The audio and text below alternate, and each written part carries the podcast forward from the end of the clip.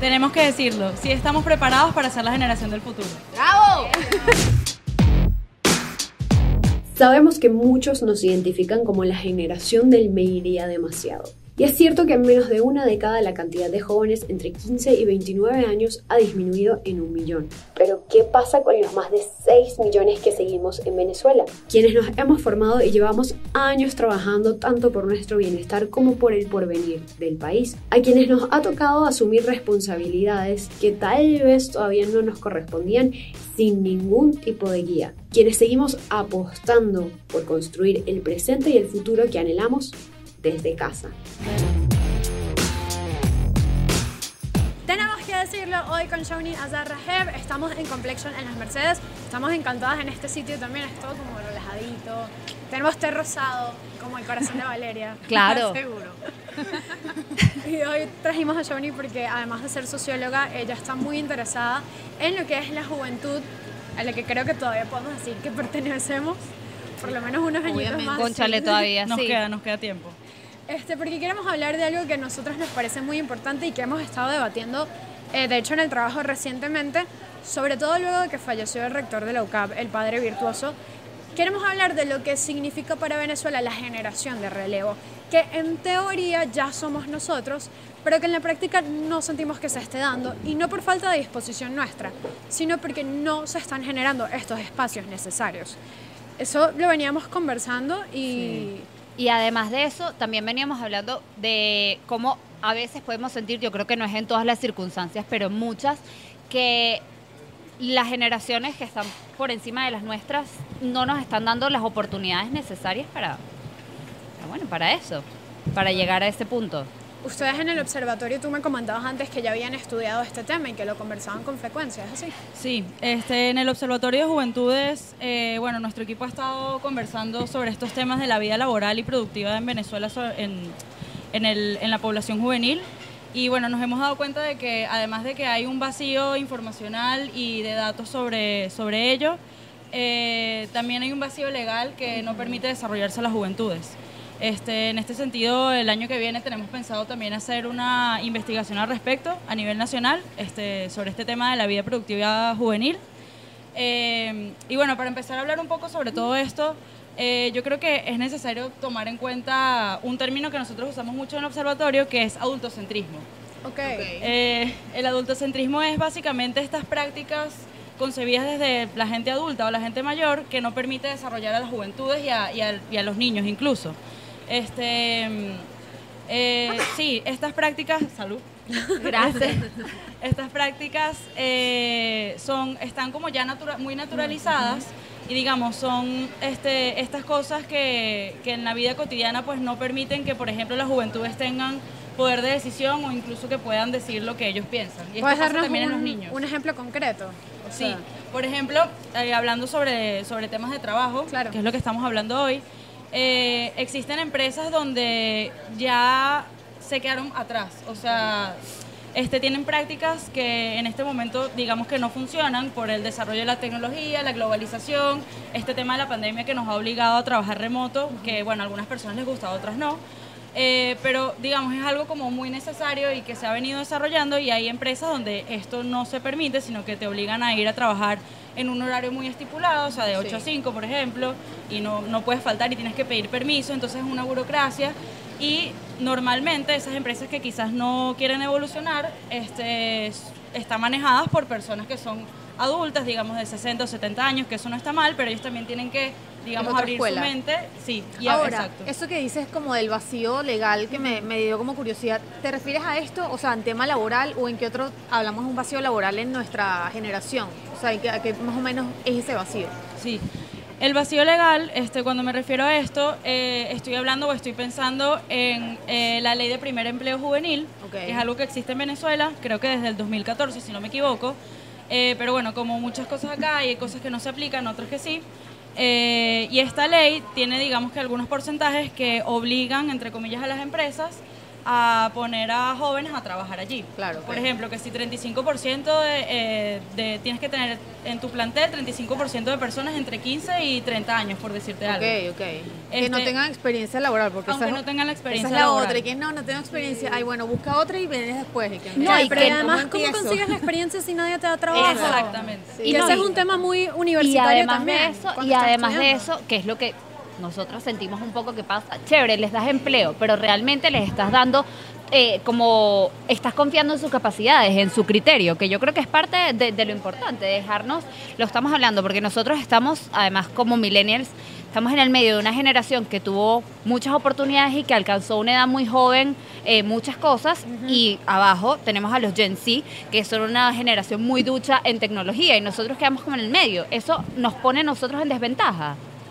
Yo creo que, que no necesariamente. Este, o sea, yo, yo creo que nuestra generación tiene que, digamos, romper esa, esos estigmas y esas barreras, sobre todo con la generación que está arriba, para poder este, desarrollar todos estos cambios que nosotros queremos y, y que se están desarrollando alrededor del mundo.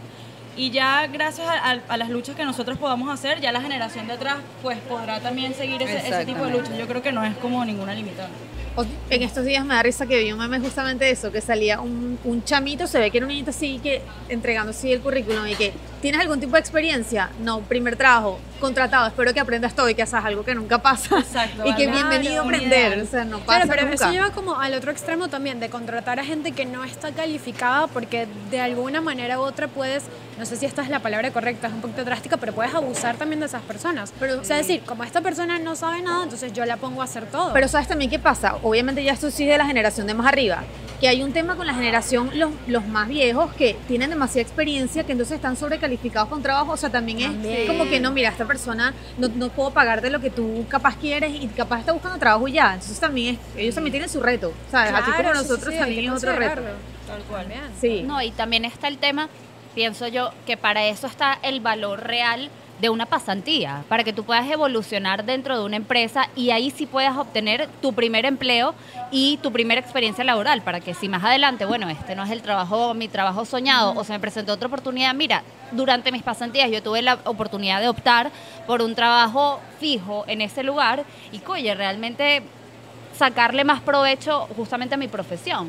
Y más allá de eso, también queríamos hablar contigo, eh, ¿por qué estas expectativas que tienen, por lo menos yo creo que hasta nosotros mismos nos los ponemos, ejerce tanta presión dentro de nuestra generación? Sí, yo creo que el tema de las expectativas laborales también es, es algo súper importante porque, digamos, quizás nuestros padres, que son de la generación boomer, eh, ellos tenían como una carga laboral muy encima de, querer como trabajar todos los días, a toda hora, este, no importa cuándo, no sé qué. Este, quizás también este, los hijos los nietos de inmigrantes, este, también que trabajaron mucho. Y yo siento que ellos también ponen como muchas expectativas sobre nosotros de tener un trabajo estable, de recibir, eh, digamos, beneficios laborales como, no sé, un seguro en una empresa privada y tal, y estar ahí como estable. Pero al final esa no es la realidad de hoy en día. O No. sea, la realidad de hoy en día son trabajos remotos, eh, tener hasta tres trabajos, este, que no sé si eso es bueno o malo dentro de todo, por lo menos aquí en Venezuela. Es lo que te resuelve. O sea, yo Es creo que que ya Y, y bueno, y, te resuelve y no. O sea, porque tú tienes antes, ajá, un- tus papás se fajaban, trabajaban y mira, llegaba diciembre con eso, ay, con el inicial de un apartamento. Y uno, Y el "Ah, carro, ya va, que esa es la que diferencia. no nos pasa. Esa es la gran diferencia. O sea, ese trabajo constante en una empresa privada, respetable, o una empresa pública también, no necesariamente. Un trabajo propio empresa. que te Un dé- trabajo propio, pero eso, matarte en el trabajo te daba frutos que tú veías después.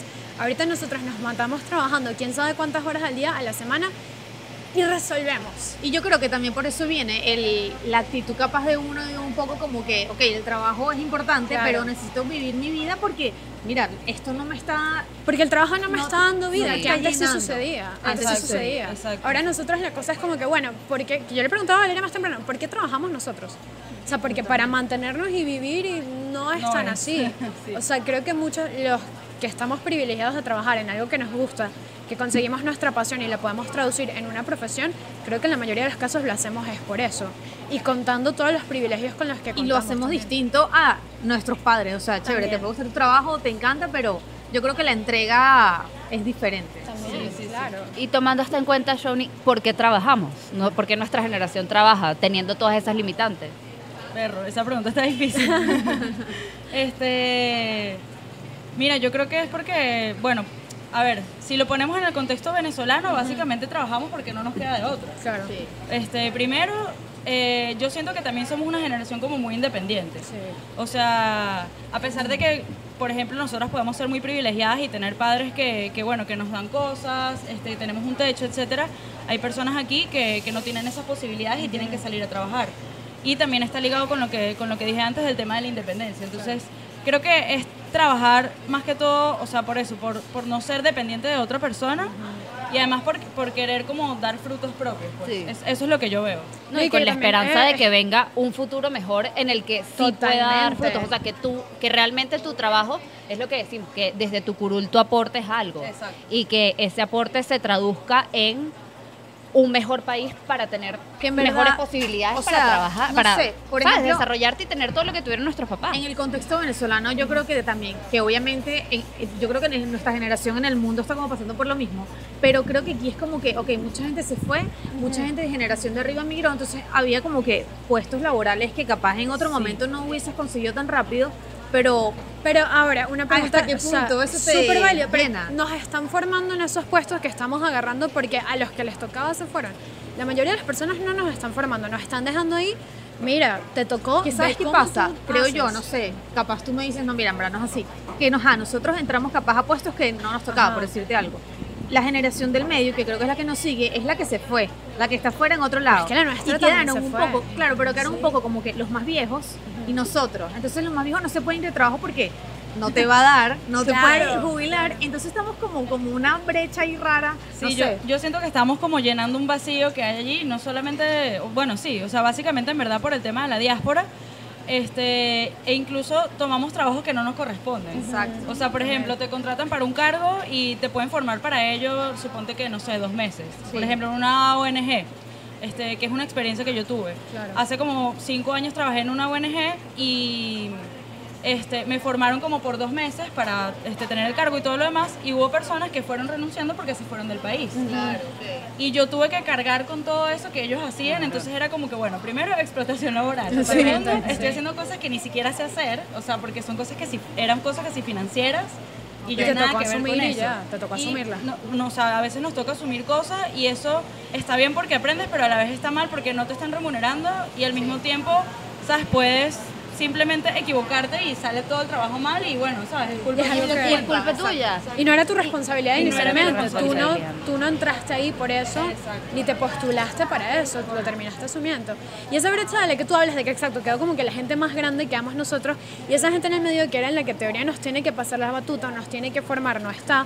Estamos nosotros viendo cómo hacemos, pero entonces también a mí me entra la duda de, o sea, ¿por qué no nos dan el respeto y la visibilidad que nos merecemos? Porque también nosotros, concha, le estamos echándole pichón. Y Es no que es yo creo que como unos victimizarse. niños todavía. O sea, no sé. ser. Hay como un es tema que- ahí, no sé. Pero es que ya la transición no va a ser natural. No, Por no a mismo que hablamos de la migración, obviamente no todo el mundo se fue, no toda la gente está fuera del país, pero vivir en Venezuela ahorita ya es una decisión. Totalmente. Porque ya la migración no es una migración organizada de personas con ciertos recursos que pueden hacerla. La migración es para cualquiera y hay muchas personas que sin haberla planificado lo están haciendo. Entonces yo creo que quienes seguimos aquí básicamente estamos decidiendo seguir aquí independientemente de la razón. Entonces creo que eso también hay que reconocerlo. Y Johnny, ¿por y qué no nos visibilizan y cómo visibilizarnos a nosotros? ¿Cómo podemos hacer? Eh, bueno, eso también está un poco difícil porque también en o sea, por el contexto venezolano básicamente, pues. Este, yo yo hace poco vi- viajé a Alemania por un curso que hice y conocí a, a jóvenes de distintos países, o sea, de Asia, de Europa, de incluso de aquí de América Latina. Y cuando estábamos hablando entre nosotros de qué hacíamos, a qué nos dedicábamos, etcétera, este, todos decían, no sé, yo trabajo en tal sitio, este, el otro trabajaba en no sé dónde. Y cuando yo decía que tenía casi tres trabajos, literalmente, todos se quedaban sorprendidos y era como que ya va, pero ¿por qué? Este, entonces, yo creo que no sé exactamente cómo podemos visibilizarlo, pero yo creo que es seguir hablando de esto, o sea, porque también los adultos y la gente que es mayor a nosotros, o sea, por el mismo tema este del adultocentrismo, cree que o, o tienen el imaginario que somos héroes porque la, la generación, la, la generación de relevo, la generación Los de futuro. estudiantes. Exacto, los La generación de estudiantes. futuro, esas frases y que Esa frase Es dolorosa. O sea, además es- que te expresión pone una que... cara- ah, Total, total. te pone una carga muy enci- oye, heavy, o sea, encima.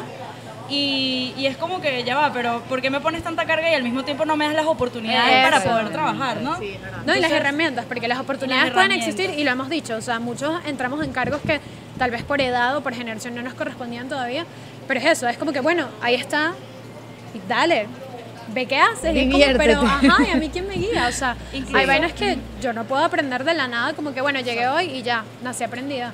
Incluso la- las políticas que tenemos hoy en día, las políticas públicas, tanto en Venezuela como en otros países, también están dirigidas por adultos y hacia los adultos. Entonces, yo creo que una vez nosotros podamos llegar a esos puestos de poder, hay que repensar esas políticas públicas y replantearlas para que los jóvenes que, que nos releven a nosotros ya cuando nosotros estemos en, en el poder, pues ya este, que esa generación sí se pueda desarrollar y pueda tener esas Que además yo siento que hay como una brecha todavía más grande entre nuestra generación y la de abajo. O sea, Sí. yo siento que es como una gente que yo todavía no entiendo bien. O sea, es rarísimo. probablemente Yo no creo. Como que la cosa, el TikTok, la broma, están como en otro mundo. Yo no, o sea, no sé. Es que bello Pero que es un comentario, TikTok, es un comentario muy de Sí, vieja, pero, pero- no los veo como que. No, es verdad. Pero yo creo que nosotros ¿no? estamos en una ventaja que quizás eh, este tema de los que son, o sea, la generación por encima de nosotros no ha visto.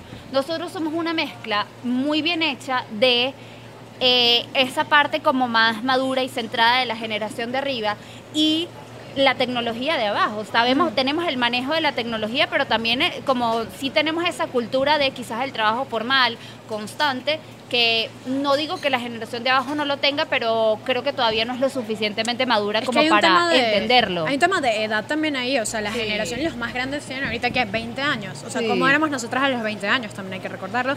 Y cómo era el país a los 20 años. Eso también influye tenemos mucho. otro país. O son países totalmente distintos que estos chamos no vivieron y que yo ahorita veo la, wow, la diferencia es abismal, o sea, en tema, lo que nosotros vivimos como generación, en tema, bueno, Tema protestas, político, sí. el tema Tema político, eh, el tema de empleo, tema de educación. Yo- y lo que tú quiero rescatar lo que decías hace un momento sobre las personas que están en el poder. Son las mismas. Claro, Y no exacto. hablo de no hablo aquí de bando político, hablo de edad, o sea, nuestra generación, que venimos de esta generación de estudiantes a las que nos confiaron, la generación del futuro, y los estudiantes nos van a, sal- a salvar, y uno hacía sus marchas y uno hacía lo que tenía que hacer en ese momento como dirigente estudiantil, y cuando vamos a traducir eso a cargos o a elecciones de poder, no hay espacio. Sí. O sea, cada vez que entra alguna persona como un poquito más joven o de otra generación, se la, ¿sabes? Es como a un lado, es como que, ay, muy bonito, pero no, tú no, vamos a quedarnos con los mismos. Tal cual. Este, y eso se ve reflejado no solamente en el tema laboral, sino en el tema de los partidos políticos aquí en Venezuela. Este, que hace poco eh, hicieron como elecciones internas y tal, y, y bueno, básicamente están los mismos allí en los, en los- en los liderazgos y eso se refleja en el tema laboral, en- en- digamos que en todos los ámbitos, pues. Este, y con lo que tú estabas diciendo del tema generacional, yo creo que eso también, o sea, además del tema de, de la tecnología, que ellos tienen como que un mejor manejo, pero nosotros también estamos ahí como que... eh, yo creo que ahí también tiene que ver que ellos tienen distintas expectativas laborales a las que nos impusieron Sí. nosotros. ¿Y cuáles O sea, son las de ellos? O sea, no me queda claro. Eh, Te lo juro, esa generación para mí es. Sí, sí, sí. En, en verdad es un poco difícil. O sea, por lo menos mi hermano, que apenas nos llevamos dos años, él tiene, él tiene 26, pero yo siento que somos tan distintos. O sea, él tiene unas expectativas laborales que ni pendiente con las mías. O sea, este, él, él y sus amigos, básicamente, porque yo también lo veo por sus amigos, están es pendientes de trabajar de cualquier cosa, ganar bien e irse a la playa a surfear. Yo también lo veo con mi hermano que le llevo 5 años, él tiene ahorita 23 y es lo mismo. O sea, yo me quiero graduar, básicamente yo estoy estudiando para mis papás, Tal porque cual. ellos son los que me están exigiendo el título, porque yo sé que cualquier trabajo que consiga que haga ahorita voy a ganar muchísimo más que lo que puedo O ganar. sea, es un trabajo que te, que te dé para irte a vivir. Para, Para- ir- para vivir, para viajar y para hacer lo que te gusta. Cambio, yo siento que nuestra generación, las expectativas laborales es- son como mucho más altas, pero no en el sentido negativo, o sea, Claro. no, es, no es por eh, disminuir la- las, las expectativas de ellos porque también son válidas. Claro. Pero siento que nuestras expectativas son como más altas de yo quiero ser profesional, quiero hacer una maestría, quiero hacer un doctorado y quiero llegar a un puesto de poder y, y visibilizar estas cosas y denunciar las Creo cosas. que- En cambio, la generación de ellos yo siento que no es así. Es que la, nues- nuestra expectativa es más como de carrera, es de largo plazo. Exacto, es de largo plazo. Yo quiero hacer esto, luego esto, luego esto, luego esto. O sea, es como algo encaminadito. Y tal vez lo de ellos es más como que yo quiero hacer algo que me funcione Claro, pero ahorita no sienten que también hemos, o sea, caemos un pelo en eso, en esa generación. Yo me puedo identificar un poco con esa generación. Total. Pero porque, porque ¿Con cuál siento que con la generación de los que quieren trabajar para vivir. Ok, ok. Pero porque siento que, evidentemente, cuando uno estudia desde que eres chiquito, es como que usted tiene que ser profesional, toda su vida vivir de esto, ser exitoso en su carrera y eso te va a dar otras cosas, otros beneficios en la vida. Entonces, cuando vas como creciendo, dices como que ya, pero en verdad creo que Sí. Y esto creo no que- está saliendo como que. Creo que puede ser un fenómeno muy de nosotros porque lo que decíamos, a nuestros papás sí les funciona así. Claro, Y no necesariamente carrera universitaria, sino carrera en cualquier área en la que te desempeñes, pero te profesionalizas, este, le echas esmero, lo que sea, y haces todo como que correcto y bien y te fajas mucho y vas a ver resultados como típicos, por decirlo de alguna Sí, manera. sí, Nosotros no están así, creo que ahí puede venir como esa disyuntiva, ¿no? De, ajá, ¿para qué yo me voy a esmerar tanto haciendo todo esto, esto y esto? Y, y el resultado que estoy viendo ni se acerca a lo que yo imaginé. Sí, tal cual. Un poquito pesimista yo acá, pero bueno, No, es no, una es realidad. verdad, es verdad. No, es súper cierto. Y más allá de eso, eh, lo estamos hablando ahorita, porque la verdad creo que es un término súper fuerte, pero nuestra generación podría considerarse como, entre comillas, traidores porque se fueron. Y, ¿sabes? Dejaron hasta cierto punto porque nuestra generación, o sea, la, la millennial es bastante extensa, o sea, y a- además Sí, es no, de la el etapa productiva. Más grandes tienen 40 años ahorita. Exacto, o sea- es la gente que se fue. Exactamente. Somos traidores. Pero tú dices, o sea, la gente que se fue del país. Sí, O sea, claro, nuestra generación. no- obviamente nosotros no nos consideramos Exacto, no nos nosotros. consideramos así porque además... entendemos. No, exacto, además que lo entendimos, lo vivimos, lo pensamos en algún momento como que, ¿será que me voy? ¿Será que me quedo? Pero ¿cómo nos ven las otras generaciones?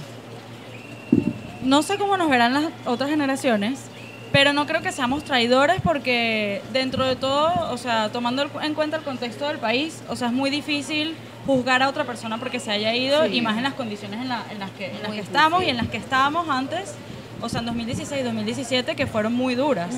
este, nosotros en el observatorio este año hicimos un proyecto de construcción de memoria histórica y todo lo demás en el contexto venezolano con jóvenes y los relatos que allí salieron, o sea, fueron demoledores. O sea, era una cosa de relatos de hambre en el 2017, este, gente que estuvo presa, eh, las vivencias en las cárceles, etcétera. Y, y tú cuando ves esos relatos, en verdad, es como que no puedes juzgar a nadie por irse y por querer buscar Jamás. una vida mejor. Este, Imposible. Y yo de verdad espero que las otras generaciones no nos estén juzgando de, de traidores por eso, pues. Sí, esperemos verdad. que sí. ¿Y cómo puede hacer nuestra generación, que ahorita se está convirtiendo en esa masa laboral, los que quedamos aquí, eh, justamente para eso, para sacarle mayor provecho a las pocas oportunidades que se nos pueden presentar, independientemente de, bueno, del tema económico? Yo creo que yo creo que en primer lugar habría que pensar en qué área nos queremos desarrollar, o sea, porque por ejemplo hay gente que le gusta la empresa privada y está como atada a eso y hay otra gente que nada que ver, o sea, por lo menos en, en mi este o sea, yo personalmente a mí me gusta mucho trabajar en temas del tercer sector, sociedad civil, etcétera. Eh, y la verdad es que yo creo que pensando primero en eso hay que ver si la persona, bueno, quiere emprender o no, este, si quiere trabajar en una empresa privada o no, si- o si quiere ser empleado o no, que ninguna de esas está mal, todas son válidas. Y, y básicamente desde los espacios en, lo- en los que estemos, pues hablar de esto y, y visibilizarlo. O sea, yo creo que es básicamente eso. Este, Bueno, en verdad, ya tenemos que despedir porque Ah, se pasó demasiado rápido.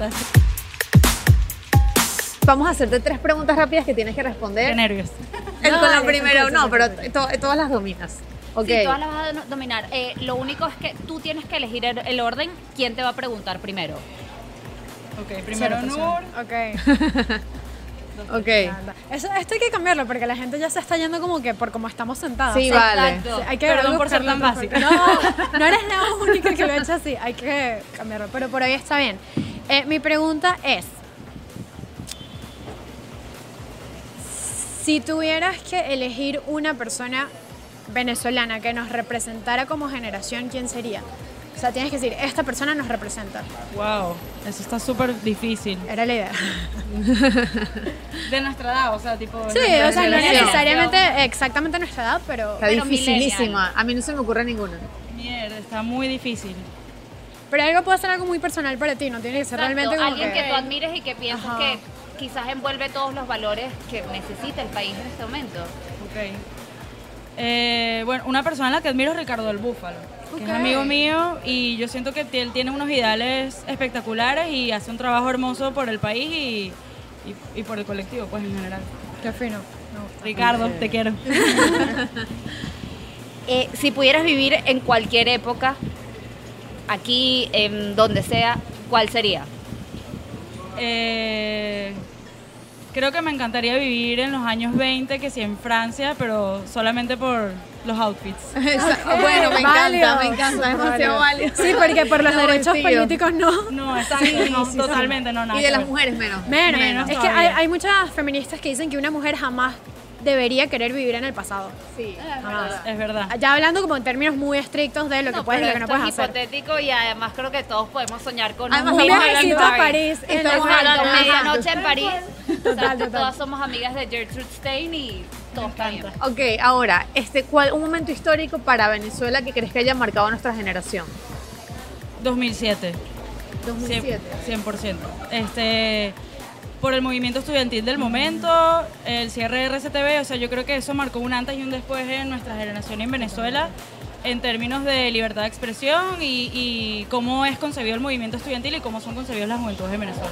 Ok, me encanta. Increíble. Bueno, Shawnee, estamos demasiado contentas además con Ay, gracias, cómo de evolucionó toda esta, esta conversación. Creo que eh, sacamos cosas muy positivas para, para nuestra generación y un poco para, bueno, para la reflexión de todos que nosotros. siempre también fue nuestra idea con este espacio del hecho de que, bueno, nadie está hablando con nosotros y nadie está hablando de nosotros, hablemos nosotros de Sí, nosotros. y de cómo Total. visibilizarnos, Sí, que era justo lo que Totalmente, queríamos. Claro.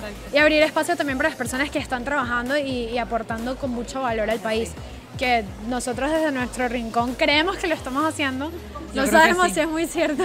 No, yo creo que pero sí. también por eso nos gusta tener personas que estamos muy seguras de que lo están haciendo. Pero Gracias, bueno, gracias gracias por la por, invitación, de nosotros verdad, y gracias gracias. a Complexion por este espacio. Así que gracias. bueno, nos vemos. Bye.